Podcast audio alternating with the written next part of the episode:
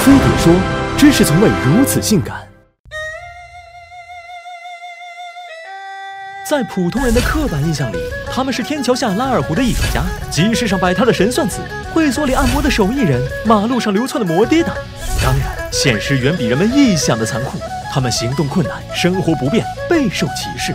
他们是残疾人，数量接近我国第一大党。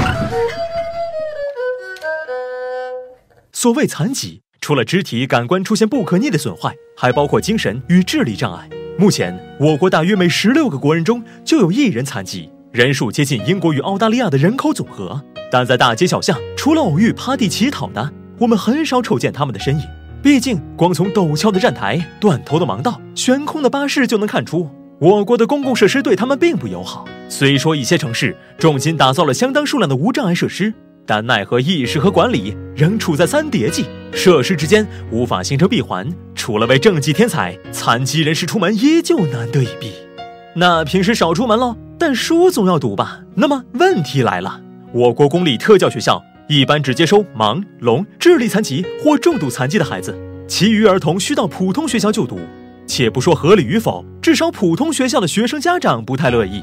去年，北京某小学就爆出多名家长联名要求校方劝退一名自闭症儿童，这不是个例。有调查显示，曾就读普通学校的残疾学生中有近三成被要求退学，其中多数为自闭症孩子。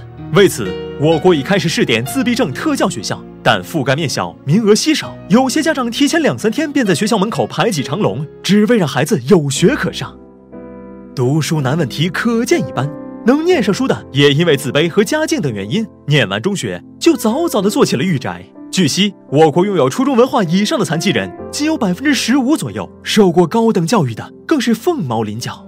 普遍低下的学历、行动不便的身体，让不少残疾人文不能写、武不能扛。他们要么从事操作简单的廉价工种，不但劳动合同签订率低，还是企业裁员的第一梯队；要么只能做做个体户，起早贪黑，风雨无阻。而那些披荆斩棘、学成归来的高学历残疾人士，就业也不容易。由于多数企业认为招聘残疾人还得特殊照顾，招人时也就自带 pass 滤镜，以招满了、不符合要求等十八般借口拒之而后快。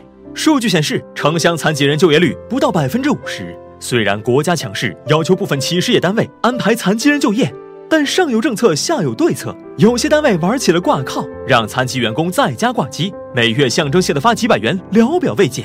名义上就业成功，实质上冷暖自知。据了解，我国残疾人家庭人均可支配收入不到全国平均水平的百分之六十，而残疾人家庭人均医疗支出却有超出全国平均水平。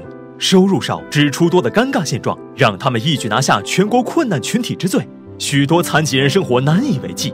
为了全民脱困奔小康，近年扶持政策频出，力图 hold 住残疾人生活底线，但领取条件限制多不说，金额也很有限，每月分发到手里也就百余元，有些地区甚至只有几十块。怎么说来，咱们的助残事业任重而道远。